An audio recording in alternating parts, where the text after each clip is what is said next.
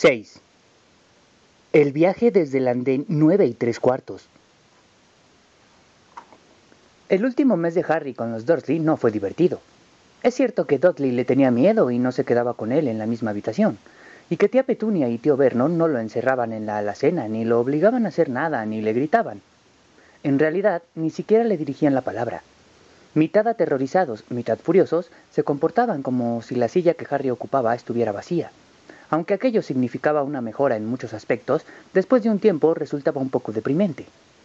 Harry se quedaba en su habitación, con su nueva lechuza por compañía. Decidió llamarla Hedwig, un nombre que encontró en Una historia de la magia. Los libros del colegio eran muy interesantes. Por la noche leía en la cama hasta tarde, mientras Hedwig entraba y salía a su antojo por la ventana abierta. Era una suerte que tía Petunia ya no entrara en la habitación, porque Hedwig llevaba ratones muertos. Cada noche antes de dormir, Harry marcaba otro día en la hoja de papel que tenía en la pared, hasta el 1 de septiembre. El último día de agosto pensó que era mejor hablar con sus tíos para poder ir a la estación de King Cross al día siguiente. Así que bajó al salón, donde estaban viendo la televisión. Se aclaró la garganta para que supieran que estaba ahí, y Dudley gritó y salió corriendo. Um, ¿Tío Vernon? Tío Vernon gruñó, para demostrar que lo escuchaba. Necesito estar mañana en King Cross para... para ir a Hogwarts. Tío Vernon gruñó otra vez. ¿Podría ser que me lleves hasta ahí? Otro gruñido. Harry interpretó que quería decir sí. Muchas gracias. Estaba a punto de volver a subir la escalera cuando tío Vernon finalmente habló. ¡Qué forma tan curiosa de ir a una escuela de magos! ¡En tren! ¿Las alfombras mágicas estarán todas pinchadas? Harry no contestó nada. ¿Y dónde queda ese colegio, de todos modos? No lo sé, dijo Harry, dándose cuenta de eso por primera vez. Sacó del bolsillo el billete que Hagrid le había dado. Tengo que coger el tren que sale en el andén nueve y tres cuartos a las once de la mañana, leyó. Sus tíos lo miraron asombrados. ¿Andén qué? Nueve y tres cuartos. No digas estupideces, dijo tío Vernon. No hay ningún andén nueve y tres cuartos. Eso dice mi billete. Equivocados, dijo tío Vernon. Totalmente locos, todos ellos. Ya lo verás. Tú espera. Muy bien, te llevaremos a King Cross. De todos modos, tenemos que ir a Londres mañana. Si no, no me molestaría. ¿Por qué van a Londres? Preguntó Harry, tratando de mantener el tono amistoso. Llevamos a Dudley al hospital, gruñó tío Vernon, para que le quiten esa maldita cola antes de que vaya a Smelthings. A la mañana siguiente, Harry se despertó a las cinco, tan emocionado e ilusionado que no pudo volver a dormir. Se levantó y se puso los jeans. No quería andar por la estación con su túnica de mago, ya que cambiaría en el tren. Miró otra vez su lista de Hogwarts para estar seguro de que tenía todo lo necesario. Se ocupó de meter a Hedwig en su jaula y luego se paseó por la habitación, esperando que los Dursley se levantaran. Dos horas más tarde, el pesado baúl de Harry estaba cargado en el coche de los Dursley, y tía Petunia había hecho que Dudley se sentara con Harry para poder marchar. Llegaron a King Cross a las diez y media. Tío Vernon cargó el baúl de Harry en un carrito y lo llevó por la estación. Harry pensó que era una rara amabilidad, hasta que tío Vernon se detuvo, mirando los andenes con una sonrisa perversa. Bueno, aquí estás, muchacho. Andén nueve, andén diez. Tu andén debería estar en medio, pero parece que uno lo han construido, ¿no? Tenía razón, por supuesto. Había un gran número nueve de plástico sobre un andén, un número diez sobre el otro y, en el medio, nada. Que tengas un buen curso, dijo tío Vernon con una sonrisa aún más torva. Se marchó sin decir una palabra más. Harry se volvió y vio que los Dursley se alejaban. Los tres se reían. Harry sintió la boca seca. ¿Qué haría? Estaba llamando la atención a causa de Hedwig. Tendría que preguntarle a alguien. Detuvo a un guardia que pasaba, pero no se atrevió a mencionar el andén nueve y tres cuartos. El guardia nunca había oído hablar de Hogwarts, y cuando Harry no pudo decirle en qué parte del país quedaba, comenzó a molestarse, como si pensara que Harry se hacía el tonto a propósito. Sin saber qué hacer, Harry le preguntó por el tren que salía a las once, pero el guardia le dijo que no había ninguno. Al final, el guardia se alejó, murmurando algo sobre la gente que le hacía perder el tiempo. Según el gran reloj que había sobre la tabla de horarios de llegada, Tenía unos diez minutos para coger el tren de Hogwarts y no tenía idea de qué podía hacer. Estaba en medio de la estación con un baúl que casi no podía transportar, un bolsillo lleno de monedas de mago y una jaula con una lechuza. Hagrid debió olvidar decirle algo que tenía que hacer, como dar un golpe al tercer ladrillo de la izquierda para encontrar o entrar en el callejón Diagon. Se preguntó si debería sacar su varita y comenzar a golpear la taquilla entre los andenes 9 y 10. En aquel momento, un grupo de gente pasó por su lado y captó unas pocas palabras. Lleno de muggles, por supuesto. Harry se volvió para verlos. La que hablaba era una mujer regordeta, que se dirigía a cuatro muchachos, todos con pelo de llameante color rojo. Cada uno empujaba un baúl, como Harry, y llevaban una lechuza. Con el corazón palpitante, Harry empujó el carrito detrás de ellos. Se detuvieron y los imitó, parándose lo bastante cerca para escuchar lo que decían. ¿Y ahora cuál es el número del andén? dijo la madre. Nueve y tres cuartos, dijo la voz aguda de una niña, también pelirroja, que iba de la mano de la madre. Mamá, ¿no puedo ir? No tienes edad suficiente, Ginny. Ahora estate quieta. Muy bien, Percy, tú primero. El que parecía el mayor de los chicos se dirigió hacia los andenes nueve y diez. Harry observaba, procurando no parpadear para no perderse nada, pero justo cuando el muchacho llegó a la división de los dos andenes, una larga caravana de turistas pasó frente a él, y cuando se alejaron, el muchacho había desaparecido. Fred, eres el siguiente, dijo la mujer regordeta. No soy Fred, soy George, dijo el muchacho. De veras, mujer, ¿puedes llamarte nuestra madre? ¿No te das cuenta de que yo soy George? Lo siento, George, cariño. Estaba bromeando. Soy Fred, dijo el muchacho, y se alejó. Debió pasar porque un segundo más tarde ya no estaba. Pero, ¿cómo lo había hecho? Su hermano gemelo fue tras él. El tercer hermano iba rápidamente hacia la taquilla. Estaba casi ahí. Y luego, súbitamente, no estaba en ninguna parte. No había nadie más. Discúlpeme, dijo Harry a la mujer regordeta. Hola, querido, dijo. Primer año en Hogwarts, ¿no? Ron también es nuevo. Señaló al último y menor de sus hijos varones. Era alto, flacucho y pecoso, con manos y pies grandes y una larga nariz.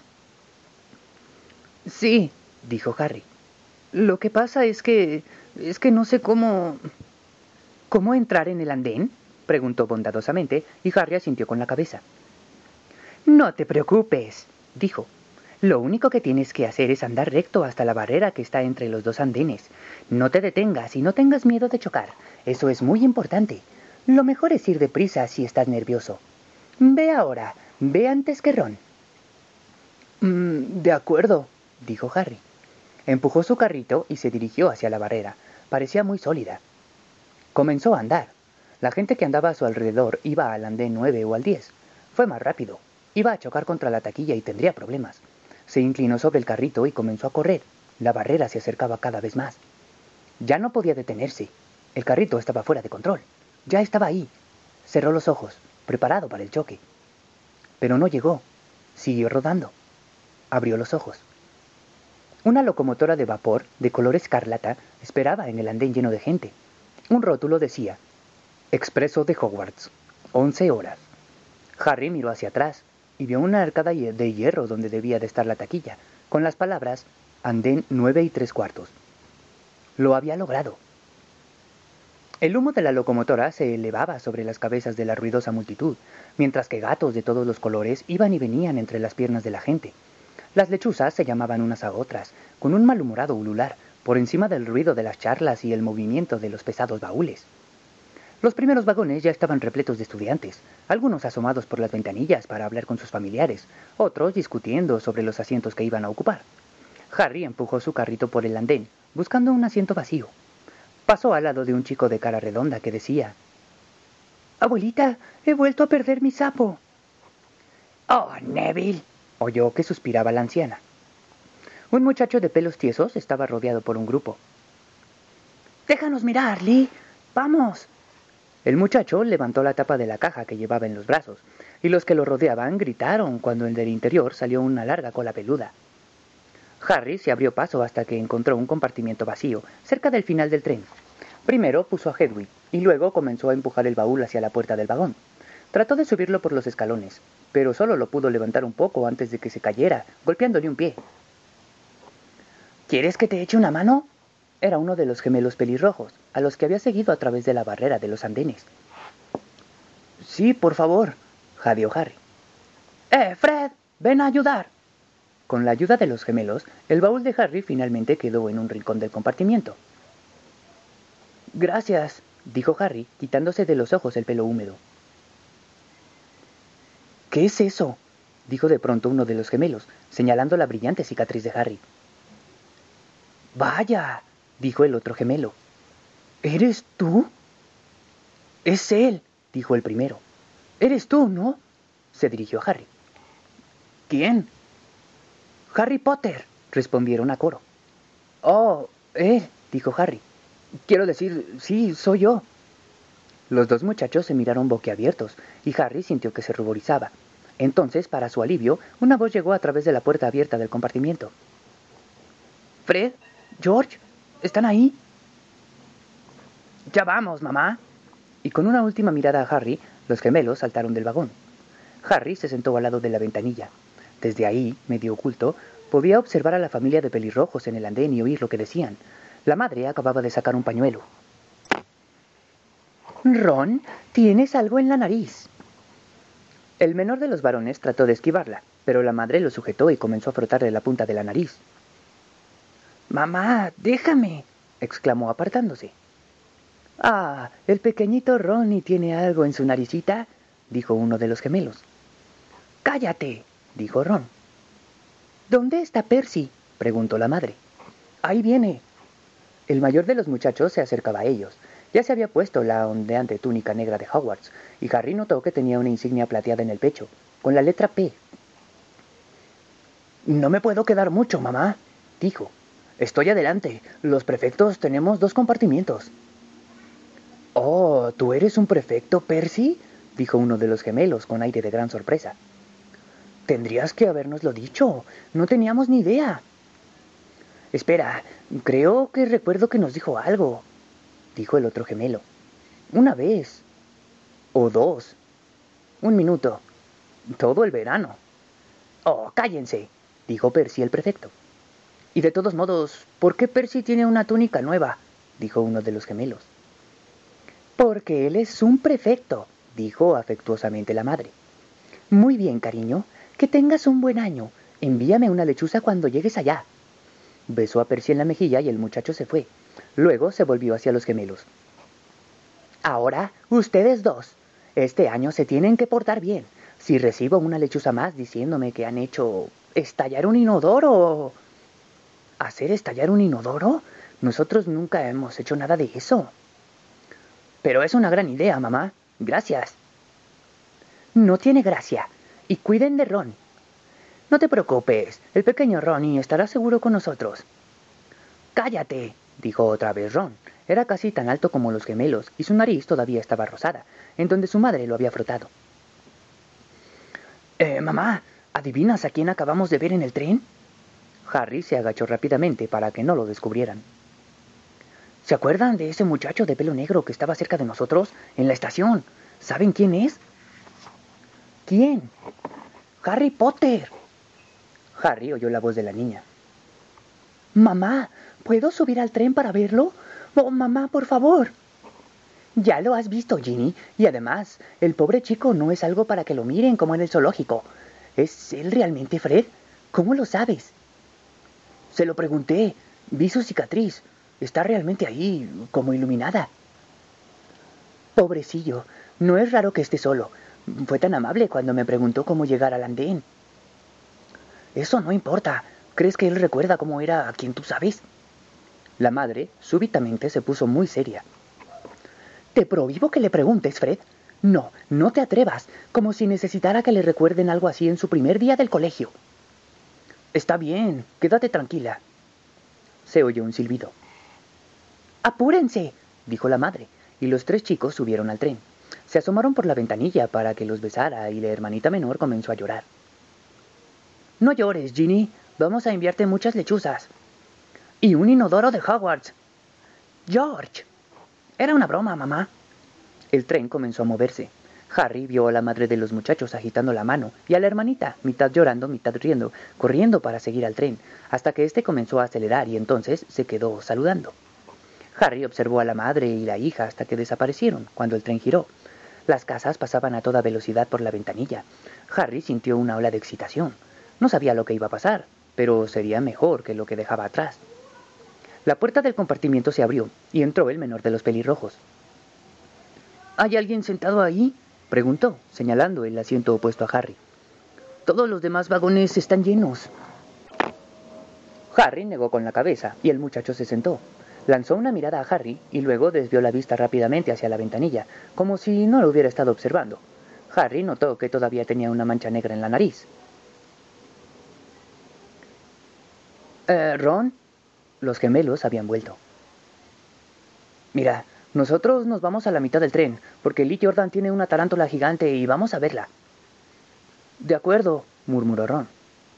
Harry, dijo el otro gemelo. ¿Te hemos dicho quiénes somos?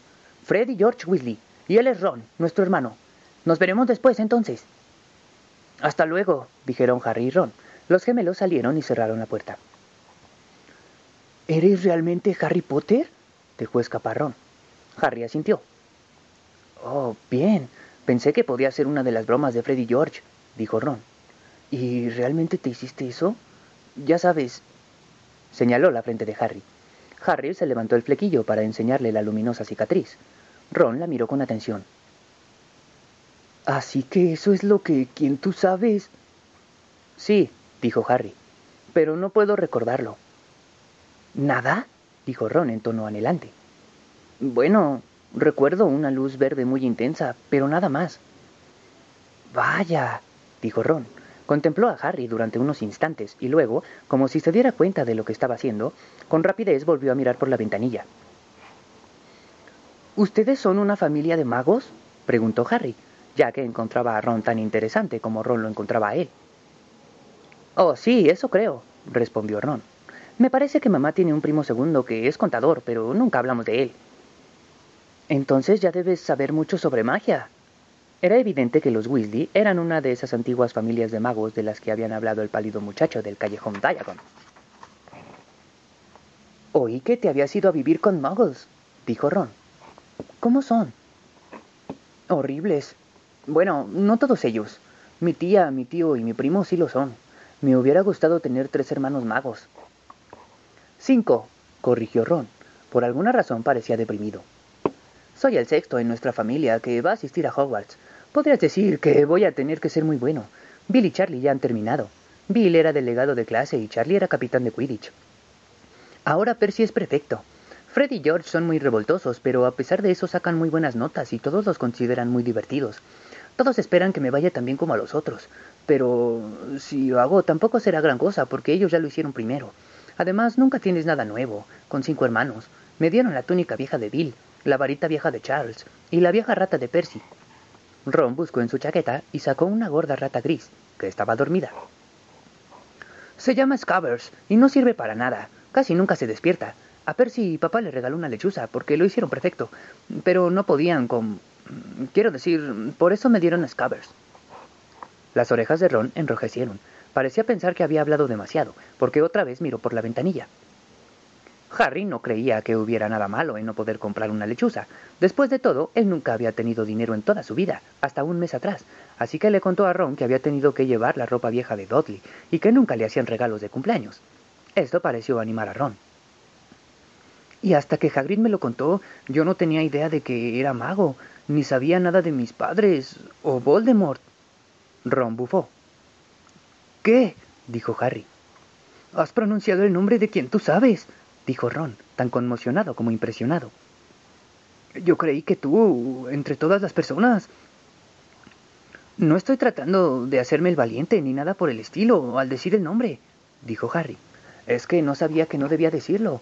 ¿Ves lo que te decía? Tengo muchísimas cosas que aprender. Seguro, añadió, diciendo por primera vez en voz alta algo que últimamente lo preocupaba mucho. Seguro que seré el peor de la clase. No será así. Hay mucha gente que viene de familias muggles y aprende muy deprisa. Mientras conversaban, el tren había pasado por campos llenos de vacas y ovejas. Se quedaron mirando un rato, en silencio, el paisaje. A eso de las once y media se produjo un alboroto en el pasillo, y una mujer de cara sonriente, con hoyuelos, se asomó y les dijo ¿Quieren algo del carrito, guapos? Harry, que no había desayunado, se levantó de un salto.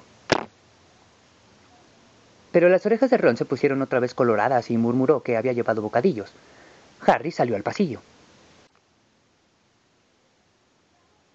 Cuando vivía con los Dursley nunca había tenido dinero para comprarse golosinas, y puesto que tenía los bolsillos repletos de monedas de oro, plata y bronce, estaba listo para comprarse todas las barras de chocolate que pudiera llevar.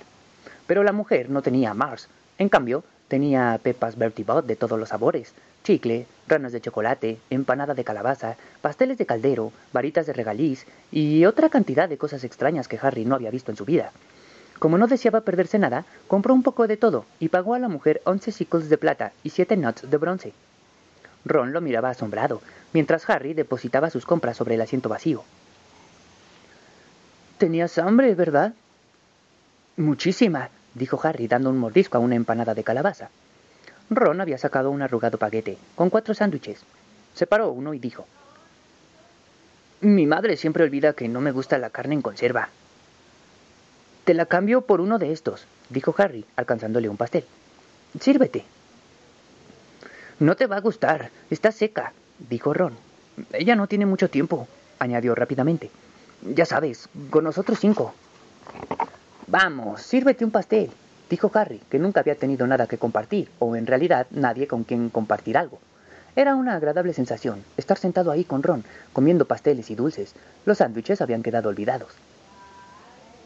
¿Qué son estos? preguntó Harry a Ron, cogiendo un envase de ranas de chocolate. No son ranas de verdad, ¿o sí? Comenzaba a sentir que nada podía sorprenderlo. No, dijo Ron. Pero mira qué lámina tiene. A mí me falta agripa. ¿Qué? Oh, por supuesto, no debes saber. Las ranas de chocolate llevan láminas, ya sabes, para coleccionar, de brujas y magos famosos. Yo tengo como 500, pero no consigo ni a Agripa ni a Ptolomeo. Harry desenvolvió su rana de chocolate y sacó la lámina. En ella estaba impreso el rostro de un hombre. Llevaba gafas de media luna. Tenía una nariz larga y encorvada, cabello plateado suelto, barba y bigotes. Debajo de la foto estaba el nombre. Albus Dumbledore. Así que este es Dumbledore, dijo Harry. No me digas que nunca has oído hablar de Dumbledore, dijo Ron. ¿Puedo servirme una rana? Podría encontrar a la gripa. Gracias. Harry dio la vuelta a la tarjeta y leyó. Albus Dumbledore, actualmente director de Hogwarts, considerado por casi todos en el mundo como el más grande mago del tiempo presente, Dumbledore es particularmente famoso por derrotar al mango tenebroso Grindelwald en 1945, por el descubrimiento de las doce aplicaciones de la sangre de dragón y por su trabajo en alquimia con su compañero Nicolas Flamel. El profesor Dumbledore es aficionado a la música de cámara y a los bolos. Harry dio la vuelta otra vez a la lámina y vio, para su asombro, que el profesor Dumbledore había desaparecido. Ya no está. Bueno, no iba a estar ahí todo el día, dijo Ron. Ya volverá. Vaya, me ha salido otra vez Morgana. Ya la tengo seis veces repetida. ¿No la quieres? Puedes empezar a coleccionarlas. Los ojos de Ron se perdieron en las ranas de chocolate, que esperaban que se las desenvolvieran. Sírvete, dijo Harry. Pero oye, en el mundo de los moguls la gente se queda en las fotos. ¿Eso hacen? ¿Cómo? ¿No se mueven? Ron estaba atónito. ¡Qué raro! Harry miró asombrado, mientras Dumbledore regresaba al cromo y le dedicaba una sonrisita. Ron estaba más interesado en comer las ranas de chocolate que en buscar magos y brujas famosos, pero Harry no podía apastar la vista de ellos. Muy pronto tuvo no solo a Dumbledore y Morgana, sino también a Ramon Lull, al rey Salomón, Circe, Paracelso y Merlín. Hasta que finalmente apartó la vista de la druida Cliodna, que se rascaba la nariz para abrir una bolsa de pepas de todos los sabores. Tienes que tener cuidado con estas, lo previno Ron. Cuando dice todos los sabores, eso es lo que quiere decir. Ya sabes, tienes todos los comunes, como chocolate, menta y naranja, pero también puedes encontrar espinacas, hígado y callos. George dice que una vez encontró una con sabor a duende. Ron eligió una verde, la observó con cuidado y mordió un pedacito. ¡Buah! ¿Ves? ¡Coles! Pasaron un buen rato comiendo las pepas de todos los sabores. Harry encontró tostadas, cocos, alberjas cocidas, fresa, curry, hierbas, café, sardinas, y fue lo bastante valiente para morder la punta de una gris que Ron no quiso tocar y resultó ser de pimienta. En aquel momento, el paisaje que se veía por la ventana se hacía más agreste. Habían desaparecido los campos cultivados y aparecían bosques, ríos serpenteantes y colinas de color verde oscuro. Se oyó un golpe en la puerta del compartimiento y entró el muchacho de cara redonda que Harry había visto al pasar por el andén nueve y tres cuartos. Parecía muy afligido. Perdón, dijo. ¿Por casualidad no habrán visto un sapo? Cuando los dos negaron con la cabeza, gimió. Lo he perdido. Se me escapa todo el tiempo. Ya aparecerá, dijo Harry. Sí, dijo el muchacho apesadumbrado. Bueno, si lo ven. Se fue. No sé por qué está tan triste, comentó Ron. Si yo hubiera traído un sapo, lo habría pedido lo más rápidamente posible, aunque en realidad he traído a así que no puedo hablar. La rata seguía durmiendo en las rodillas de Ron. Podría estar muerta y no notarías la diferencia, dijo Ron con disgusto. Ayer traté de volverla amarilla para hacerla más interesante, pero el hechizo no funcionó. Te lo voy a enseñar. Mira. Revolvió en su baúl y sacó una varita muy gastada. En algunas partes estaba astillada y en la punta brillaba algo blanco. Los pelos del unicornio casi se salen. De todos modos... Acababa de coger la varita cuando la puerta del compartimiento se abrió otra vez. Había regresado el chico del sapo, pero llevaba una niña con él. La muchacha ya llevaba la túnica de Hogwarts. ¿Alguien ha visto un sapo? Neville perdió uno, dijo. Tenía voz de mandona, mucho pelo color castaño y los dientes de delante bastante largos. Ya le hemos dicho que no, dijo Ron, pero la niña no lo escuchaba. Estaba mirando la varita que tenía en la mano. Oh, ¿estás haciendo magia? Entonces vamos a verlo. Se sentó. Ron parecía desconcertado. Ah, de acuerdo, se aclaró la garganta. Rayo de sol, margaritas. Convertida amarilla esta tonta ratita. Agitó la varita, pero no sucedió nada. Scabbers siguió durmiendo, tan gris como siempre.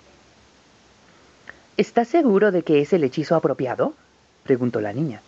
Bueno, no es muy efectivo, ¿verdad? Yo he probado unos pocos sencillos, solo para practicar, y funcionaron. Nadie en mi familia es mago. Fue toda una sorpresa cuando recibí mi carta, pero también estaba muy contenta, por supuesto, ya que esta es la mejor escuela de magia, por lo que sé. Ya me he aprendido todos los libros de memoria, desde luego. Espero que eso sea suficiente. Yo soy Hermione Granger. ¿Y ustedes quiénes son? Dijo todo aquello muy rápidamente. Harry miró a Ron y se calmó al ver en su rostro aturdido que él tampoco había comprendido todos los libros de memoria. Yo soy Ron Weasley, murmuró Ron. Harry Potter, dijo Harry. ¿Eres tú realmente? dijo Hermione. Lo sé todo sobre ti, por supuesto. Conseguí unos pocos libros extra para prepararme más y tú figuras en Historia de la Magia Moderna, Defensa contra las Artes Oscuras y grandes eventos mágicos del siglo XX. ¿Estoy yo? dijo Harry, sintiéndose mareado. Dios mío, no lo sabes. Yo en tu lugar habría buscado todo lo que pudiera, dijo Hermione. ¿Saben a qué casa van a ir? Estuve preguntando por ahí y espero estar en Gryffindor. Parece la mejor de todas. Oí que Dumbledore estuvo ahí, pero supongo que Ravenclaw no está tan mal. De todos modos, es mejor que sigamos buscando el sapo de Neville, y ustedes dos deberían cambiarse ya. Vamos a llegar pronto. Y se marchó, llevándose al chico sin sapo. Cualquiera que sea la casa que me toque, espero que ella no esté, dijo Ron. Arrojó su baerrita al baúl. ¿Qué hechizo más estúpido? Me lo dijo George. Seguro que era falso. ¿En qué casa están tus hermanos? preguntó Harry. Gryffindor, Corrón, otra vez parecía deprimido. Mamá y papá también estuvieron ahí. No sé qué van a decir si yo no estoy. No creo que Ravenclaw sea tan mala, pero imagina si me ponen en Slytherin. ¿Esa es la casa en la que Vol... Quiero decir, quien tú sabes estaba? Ajá, dijo Ron. Se echó hacia atrás en el asiento, con aspecto abrumado. ¿Sabes? Me parece que las puntas de los bigotes de Scabbers están un poco más claras, dijo Harry, tratando de apartar la mente de Ron del tema de las casas. Y a propósito, ¿qué hacen ahora tus hermanos mayores? Harry se preguntaba qué hacía un mago una vez que terminaba el colegio. Charlie está en Rumania, estudiando dragones, y Bill está en África ocupándose de asuntos para Gringotts, explicó Ron. ¿Te enteraste de lo que pasó en Gringotts? Salió en el profeta, pero no creo que las casas de los muggles lo reciban. Trataron de robar en una cámara de alta seguridad. Harry se sorprendió. ¿De verdad? ¿Y qué les ha sucedido? Nada, por eso son noticias tan importantes. No los han atrapado. Mi padre dice que tiene que haber un poderoso mago tenebroso para entrar en Gringotts, pero lo que es raro es que parece que no se llevaron nada. Por supuesto, todos se asustan cuando sucede algo así, ante la posibilidad de quien tú sabes esté detrás de ello. Harry repasó las noticias en su cabeza. Había comenzado a sentir una punzada de miedo cada vez que mencionaban a quien tú sabes. Suponía que aquello era una parte de estar en el mundo mágico, pero era mucho más agradable poder decir Voldemort sin preocuparse. ¿Cuál es tu equipo de Quidditch? preguntó Ron. Eh, no conozco ninguno, confesó Harry. ¿Cómo? Ron parecía atónito. Oh, ya verás, es el mejor juego del mundo. Y se dedicó a explicarle todo sobre las cuatro pelotas y las posiciones de los siete jugadores, describiendo famosas jugadas que había visto con sus hermanos y la escoba que le gustaría comprar si tuviera el dinero. Le estaba explicando los mejores puntos del juego cuando otra vez se abrió la puerta del compartimiento, pero esta vez no era Neville, el chico sin sapo, ni Hermione Granger. Entraron tres muchachos, y Harry reconoció de inmediato al del medio. Era el chico pálido de la tienda de túnicas de Madame Malkin. Miraba a Harry con mucho más interés que el que había demostrado en el callejón Diagon. ¿Es verdad? preguntó. Por todo el tren están diciendo que Harry Potter está en este compartimiento. Así que eres tú, ¿no? Sí, respondió Harry. Observó a los otros muchachos. Ambos eran corpulentos y parecían muy vulgares. Situados a ambos lados del chico pálido, parecían guardaespaldas. Ah, este es Craig y este Goy, dijo el muchacho pálido con despreocupación, al darse cuenta de que Harry los miraba. Y mi nombre es Malfoy. Draco Malfoy. El estómago de Harry se retorcía de nervios, y Ron, podía verlo, estaba pálido debajo de sus pecas. Llenaron sus bolsillos con lo que quedaba de las golosinas y se reunieron con el resto del grupo que llenaba los pasillos. El tren aminoró la marcha, hasta que finalmente se detuvo. Todos se empujaron para salir al pequeño y oscuro andén. Harry se estremeció bajo el frío aire de la noche. Entonces apareció una lámpara moviéndose sobre las cabezas de los alumnos y Harry oyó una voz conocida. Primer año, los de primer año por aquí. ¿Todo bien, Harry? La gran cara peluda de Hagrid rebosaba alegría sobre el mar de cabezas. Ven, sígueme. ¿Hay más de primer año?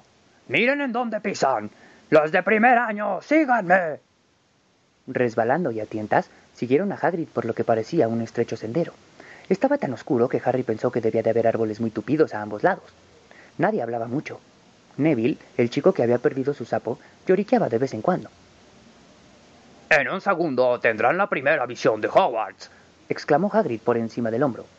Justo al doblar esta curva. Se produjo un fuerte ¡Oh! El sendero estrecho se abría súbitamente al borde de un gran lago negro. En la punta de una alta montaña, al otro lado, con sus ventanas brillando bajo el cielo estrellado, había un impresionante castillo con muchas torres y torrecillas. ¡No más de cuatro por bote! gritó Hagrid, señalando a una flota de botecitos alineados en el agua, al lado de la orilla. Harry y Ron subieron a uno, seguidos por Nelly, Neville y Hermione. ¿Todos han subido? continuó Hagrid, que tenía un bote para él solo. ¡Vamos! ¡Adelante! Y la pequeña flota de botes se movió al mismo tiempo, deslizándose por el lago, que era tan liso como el cristal. Todos estaban en silencio, contemplando el gran castillo que se elevaba sobre sus cabezas, mientras se acercaban cada vez más al risco donde se erigía. ¡Bajen las cabezas! exclamó Hagrid, mientras los primeros botes alcanzaban el peñasco. Todos agacharon la cabeza y los botecitos los llevaron a través de una cortina de hiedra que escondía una ancha abertura en la parte de, de atrás del peñasco. Fueron por un túnel oscuro que parecía conducirlos justo debajo del castillo, hasta que llegaron a una especie de muelle subterráneo, donde treparon por entre las rocas y los guijarros. ¡Eh, tú! ¡El de ahí! ¿Es este tu sapo? dijo Hagrid, mientras vigilaba los botes y la gente bajaba de ellos. ¡Trevor! gritó Neville muy contento, extendiendo las manos. Luego subieron por un pasadizo en la roca, detrás de la lámpara de Hagrid, saliendo finalmente a un césped suave y húmedo, a la sombra del castillo. Subieron por unos escalones de piedra y se reunieron ante la gran puerta de roble. ¿Están todos aquí? ¿Tú todavía tienes tu sapo? Hagrid levantó un gigantesco puño y llamó tres veces a la puerta del castillo.